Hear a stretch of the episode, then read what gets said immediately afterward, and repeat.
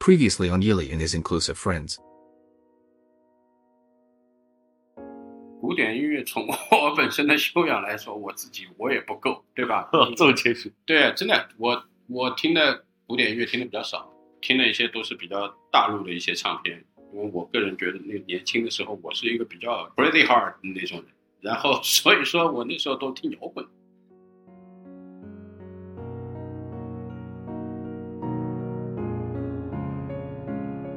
古典音乐，广义上指的是源自于或用于西方礼拜活动和世俗活动场合的音乐。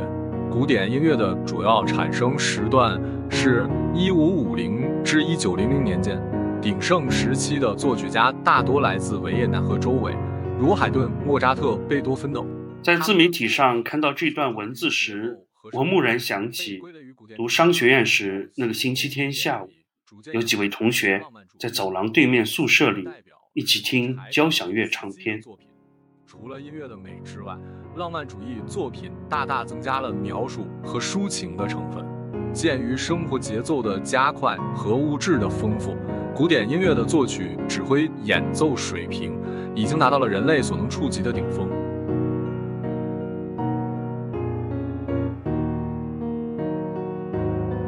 我很少听交响乐，每次有人问起，我既不想说谎，也不想引起争议，索性就说：我有多爱吃羊肉，就有多爱听交响乐。如果对方误解我是在夸古典音乐内涵丰富、回味无穷，享用之后让人交口称赞，那就怪不得我了。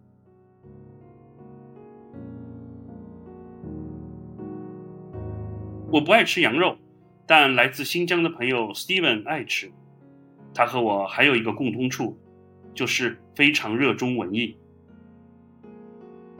我出生长大的地方呢，本身自带文艺细胞。那么在新疆这个地区本身来讲呢，呃，音乐和舞蹈是充斥着日常生活当中的。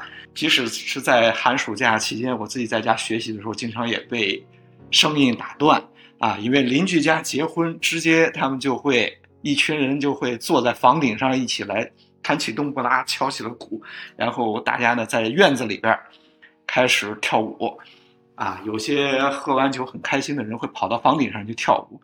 应该说从小就生活在这样的一个充满着文艺气息啊，充满着欢乐的这样的一个地方啊。那么长大来到北京的读书，它和我小时候生活的环境非常相似，也是一个充满着移民的。城市啊，来自全国各地。最大的一个好处就是，呃呃，有很多以前我们称之为北漂的，还没有大红大紫的艺术家。这些艺术家也经常会来到我们院校和学生近距离接触，身处其中呢，也很难做到不受他感染。爱吃羊肉的 Steven 对古典音乐又是什么态度呢？嗯，坦率讲呢，这个古典音乐不是我的。最喜欢的风格哈，总觉得古典音乐给人感觉是正襟危坐、一本正经啊，呃，但是我不觉得我自己是一个日本一本正经的这样一个，呃，古典音乐里面我只喜欢一个人啊，到现在也是最喜欢的就是这个肖邦。我的很多周边有很多朋友是一个资深的古典乐迷啊，他们也觉得特别奇怪，肖邦的音乐一般给人来讲感觉是很晦涩的。你这个不太喜欢古典音乐的人，唯一喜欢的一个人会是肖邦，他们也觉得特别 特别费解。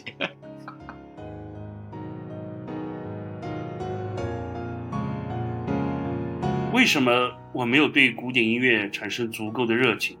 我究竟错过了什么呢？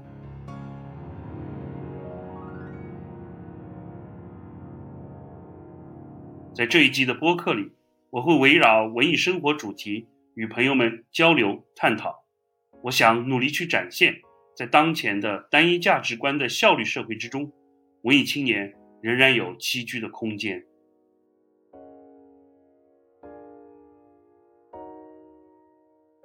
有关我对古典音乐敬而远之的原因，存在着若干种猜想，让我一一列举出来。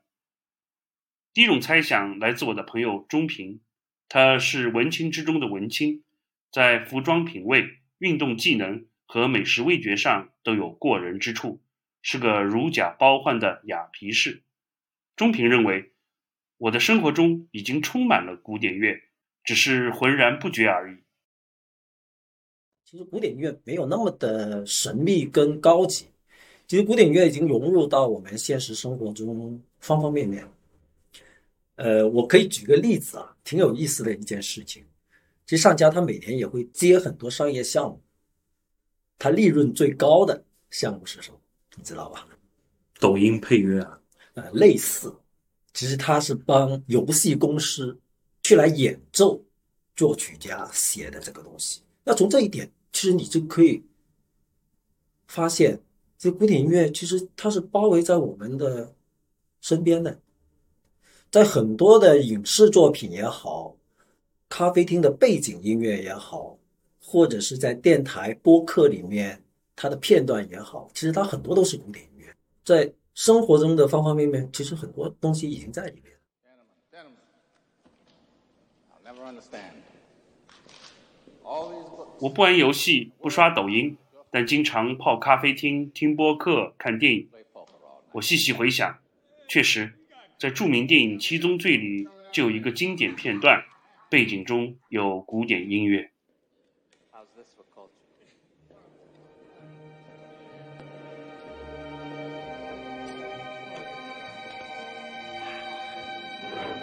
后来我才知道，这首曲子是极弦上的咏叹调。侦探为了找到连环杀人犯而寻找线索时，用它来配乐，居然天衣无缝。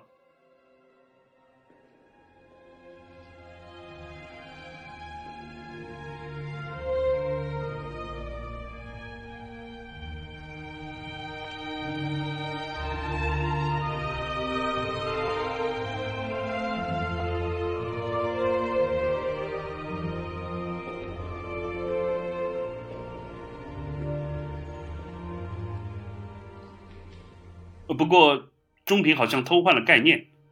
我接触古典音乐虽然常常发生，却都是在被动的情况下，这与主动去收听欣赏不是一回事。这种猜想存在不小的瑕疵。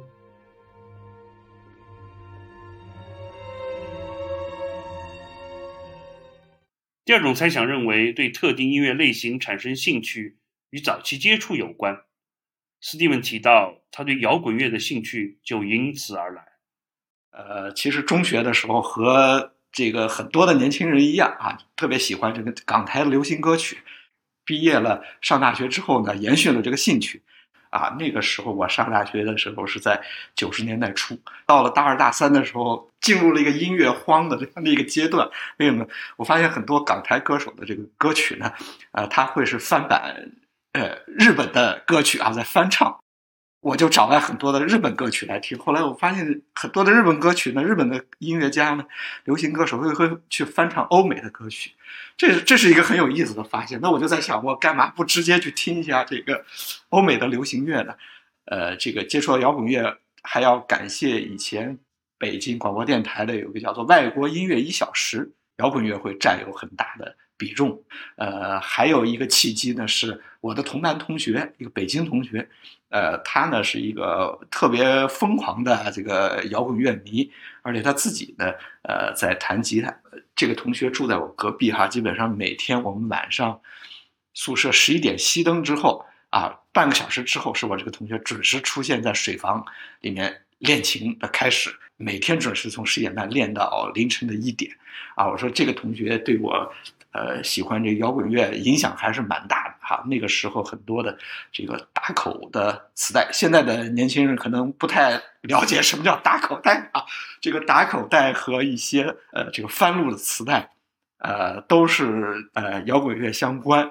听什么音乐、啊？音乐荒的这个阶段，一下好像打开了一个新天地哈。这个进入另一个世界的感觉，爱好的这个天地一下就拓宽了很多。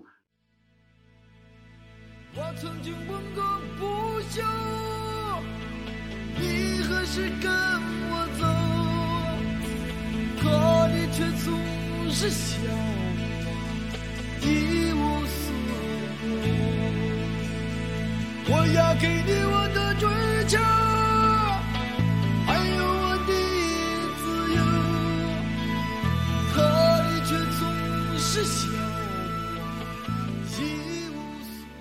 在青春期尾声听到了这首歌，就此喜欢上了摇滚乐，它也成了一代人的公约数。中学同学小明的发展轨迹与我完全不同，但我们在歌厅里还是可以一起畅快的嘶吼 "Don't break my heart"。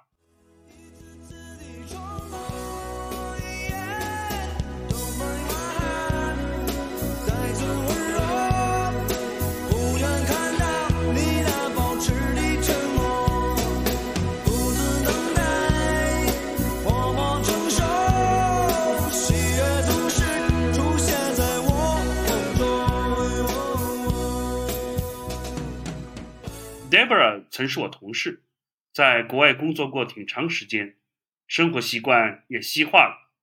对他来说，一瓶葡萄酒、一盘色拉和好几种奶酪就是丰盛的晚餐。我我其实比一般的人要要早，那主要是因为家庭的影响。像我爸爸也会拉小提琴，小叔叔也拉小提琴，然后我父母本身他们也会听，所以可能我是比一般人会更早的去去接触那个古典乐。哎，我觉得小提琴这个音域多么的宽广，然后它的表现的这个情绪是多么的呃，就是激烈，对吧？就是热情澎湃的，有时候是情绪高扬的。然后我爸爸说：“哎呀，那你错了，那个钢琴的表现能力更强。”我是嗤之以鼻的。但是后来有一次，因为我们家原来是那种独栋的楼嘛，就是从楼下是厨房，楼上二楼是就是卧室啊什么。在一个晚上碗洗好以后，我就上楼要要要去做作业啊，然后正好我爸爸在放那个呃贝多芬的呃钢琴呃奏鸣曲，就是月光。那正好就是他在第一乐章的时候，它是一个慢慢慢慢升上去的。那正好我又是在走楼梯，不知道。某种很玄学的呃联系吧，我觉得我走的那个楼梯的那个节奏和他的钢琴的这个几个小节是有一种完美的契合度，然后那个灯光又比较暗，正好又适合这种月光奏鸣曲的这样的一个一个标题，所以哎，我当时的那一刹那觉得哎，这个好像也是蛮好听的，所以慢慢慢慢我才会又从。极度只是关注那个小提琴啊、solo 啊、呃奏鸣曲、协呃协奏曲之外，哎，我我也会去慢慢慢慢去听一些钢琴。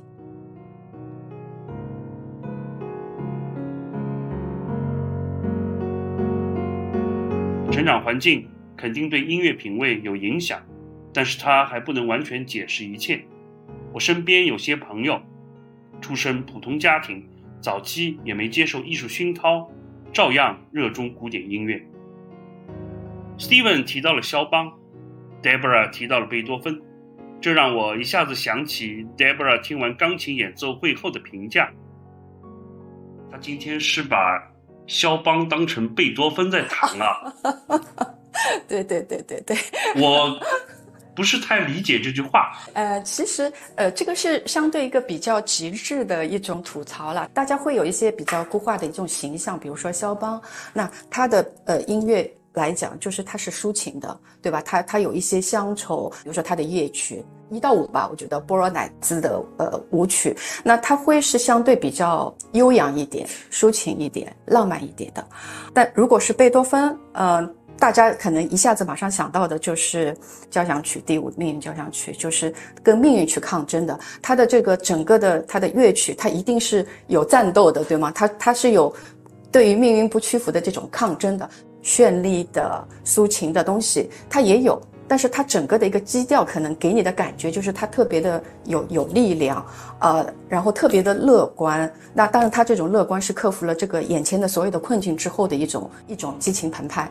那肖邦就是他的可能另外一面，抒情的一面。所以，当有一些钢琴家可能他的阅历或者他本身的一种特质，他可能只能去弹肖邦的，呃，或者说他只能去弹啊、贝多芬，或者说他更契合某一类作曲家的。作品，所以当你在弹惯了贝多芬，你再去弹肖邦的时候，可能你在这种处理上面，你的情感是不是够细腻？音乐家他不见得就是能够完美的去诠释肖邦。比如说你弹肖邦的，呃，弹得好的，也不见得他一定能够完美的去诠释出呃贝多芬的这种抗争的力度。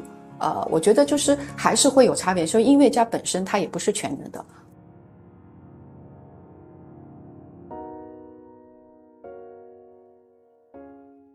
中评由此给出了第三种猜想：古典音乐博大精深，我没有经过必要的学习，无法全情欣赏。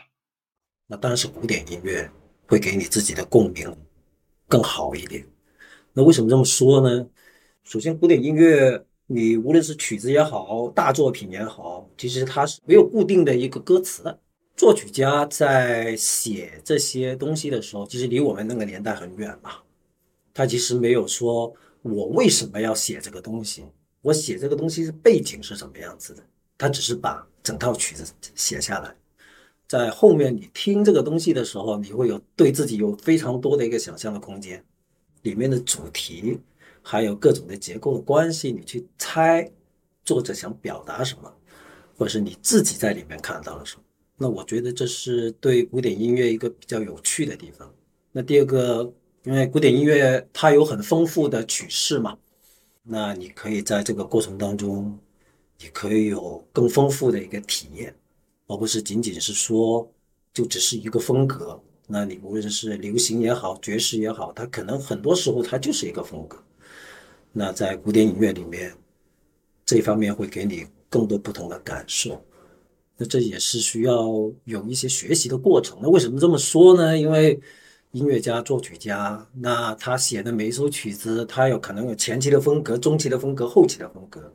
那他可能每个时期的风格都不一样。说贝多芬，他他可能前期跟后面，他写这么套多套奏鸣曲的时候，那你会感觉他可能晚年的晚期的奏鸣曲，他会很挣扎内心。虽然贝多芬没有讲这些东西，那后人去听这个东西的时候，你就会从他的曲子里面，你你去琢磨，哎，他当时是怎么想的？他为什么要这样表达？那为什么会跟前期会有什么这么多的不一样？那我觉得这也是一个对自己来说也是一个学习的过程，这也是自己觉得比较有趣的一个地方。我常年的旅行伙伴陈刚说：“光喝白开水或者啤酒多单调啊，多喝些好的红酒，才能体会到其中的妙处。这是鉴赏，也是学习。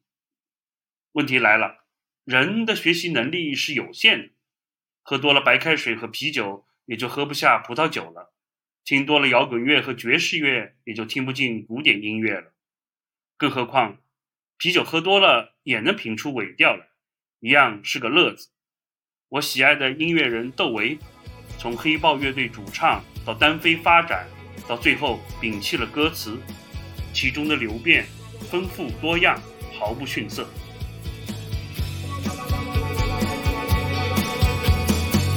第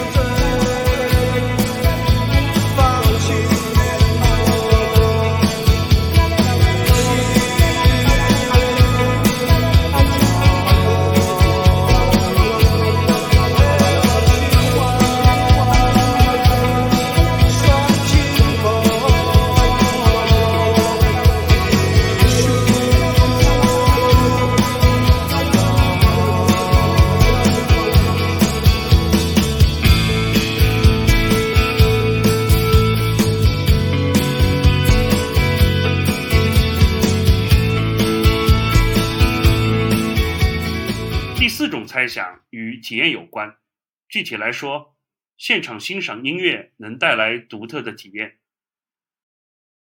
但其实古典乐你是需要去投入的，你需要在这个半小时、四十分钟甚至一个小时的时间里面，你是非常投入到这个音乐里面去。那这种其实对于当今社会来讲是一个奢侈。那我什么时候能够百分之一百的投入进去？其实就是在音乐厅里面。在这个音乐厅里面，我其他所有的东西我都没有办法去做，我只能把我自己百分之一百的投入到这个现场当中去。那同时，因为你不单是听，你还能够看，那还有你周围的人一起在就是沉浸在这个里面，对你也会是有个影响。什么东西都没有办法跟跟现场的这种魅力去比，因为现场你永远是会有错误的，你会有状态好的时候，你会有状态不好的时候，你甚至会有状态极致好的时候。那这种就是一种意外，你期待这一种意外带给你的一些，有时候是小小的失望，有时候是大大的惊喜。我觉得这个是呃一般 CD 所不能够给予你的。是记得有一次，因为我跟我一个朋友呃一起去听呃应该是 Anne Sophie Mutter 在呃上海。他是带着他的所谓的名家团，也就是他会资助一些呃他觉得有天赋的学生。无论是从经济上面，还是从呃演奏上面，他都会去帮助他的这些学生，然后带着他们一起去去演出。我有朋友是在东艺，他是那个巴赫的会员，呃，所以就是可以买到非常前面的那个票子，我记得是第二排、第三排，有一个非常近距离的跟艺术家的这样的一个接触。所以当他在演奏的时候，你会被他深深的呃带入到。情绪，你你会跟着他的句子在呼吸，你会看到他的情绪，你跟着他的情绪一起去去波动，去开心，去去难受，去去沉思。我我最后有一首曲子，我是流泪了，就是我朋友都说啊，我从来没有看到过你呃流泪。我说是的，就是因为坐的那么近，你真的是能够感受到这个曲子所表达出来的这种情感，然后这种情感就能够感染到我。类似 Deborah 这样的感动，我也有过。朋克乐队 Green Day 在澳大利亚珀斯的演唱现场，在 Billy Joe Armstrong 带领下，我和全场几万名观众一起痛骂 Donald Trump。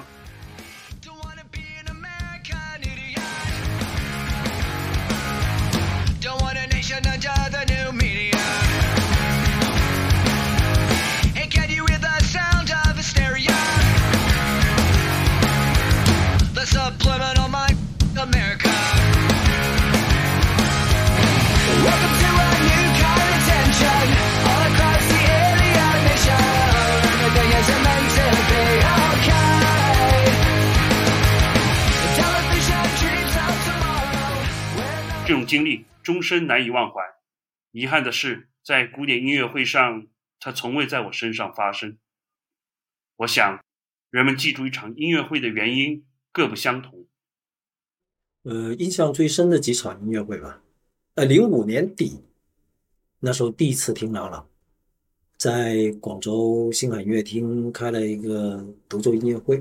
呃，这个李斯特的那个匈牙利狂想曲二号，适合郎朗的那种热情奔放，这个非常快的指法，非常张扬的性格的那种表达。呃，还有一次是二零一四年吧，傅聪，那时候老头子还在，但是那时候他已经有腱鞘炎了，戴着手套演的全套的肖邦，呃夜曲。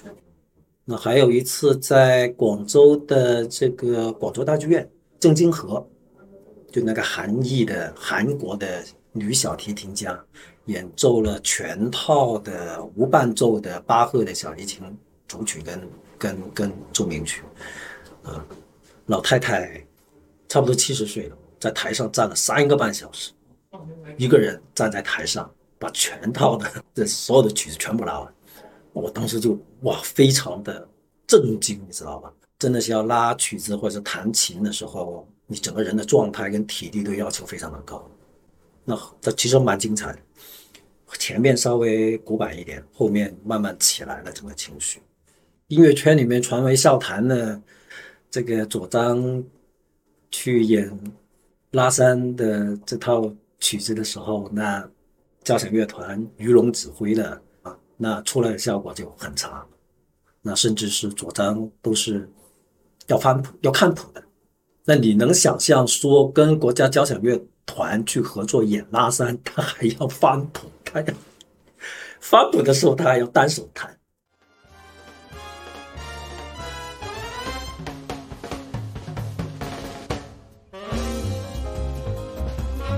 多年后，魔岩三杰窦唯、张楚、何勇再次一起登上舞台。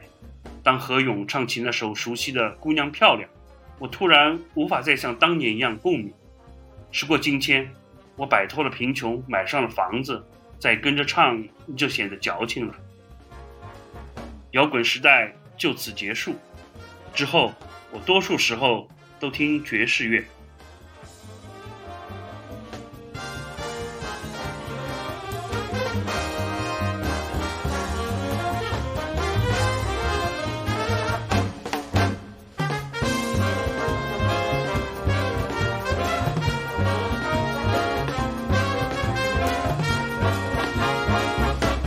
对爵士乐产生兴趣与阅读有关。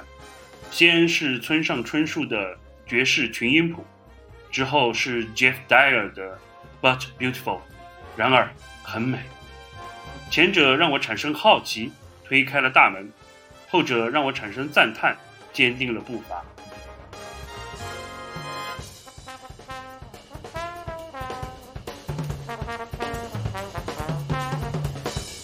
由此，我产生了最后一种猜想：我没喜欢上古典音乐，是因为没有及时读到让人感动的文字。大概到五年前，有一个人教了我，才知道弦乐和管乐分别有抒情和叙事的作用啊，呃，以前都不知道的。那那其实无所谓，我觉得这个是有个偏颇，因为现在我最近正好在看那个张浩成，就是国内非现在非常呃杰出的一个青年啊、呃、钢琴家，呃，他正好写了本书《演奏之外》，呃，我我其实蛮建议去看那本书，它里面也有很多哲学的和他对一些音乐的呃一些思考。就一开始就提出一个谬论，就是说现在很多人都在讲古典乐呃不复杂，古典乐很简单，然后他当然是持反对态度的。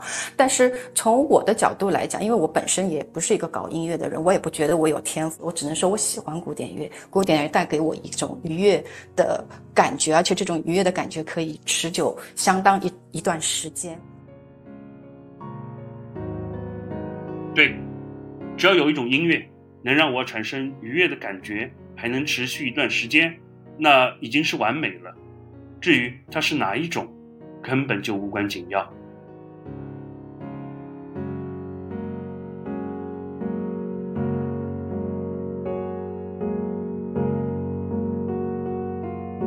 毅力在我们的心目当中，特别在我的心目当中，是一个非常神奇的存在。那为什么这么说呢？毅力是我所认识的朋友里面最博学跟看书最多的人，而且我经常跟我的女儿说：“你看我这个朋友真是我的宝藏朋友，他看的书全部都是英文原版的。”那这是个非常了不起的一个存在。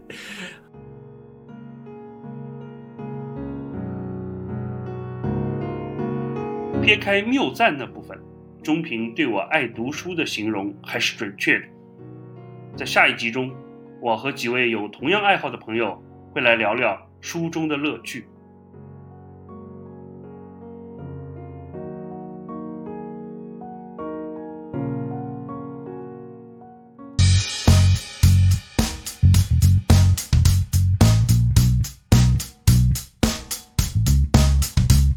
Ely and his inclusive friends is produced by C. Ely.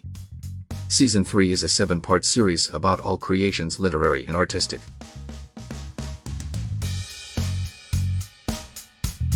In episode 2, Ely welcomes Deborah Jiang from marketing and Freeman Chong from sales, with Stephen Liu from talent development. Theme music, Violet in a Dream, is composed by Terry Kin. Songs Ain't Have Nothing by Choi Jin. Don't Break My Heart by Black Panther. Happy Tune by Do Wei. American Idiot by Green Day. Caravan by John Wasson. Stay tuned for the next episode.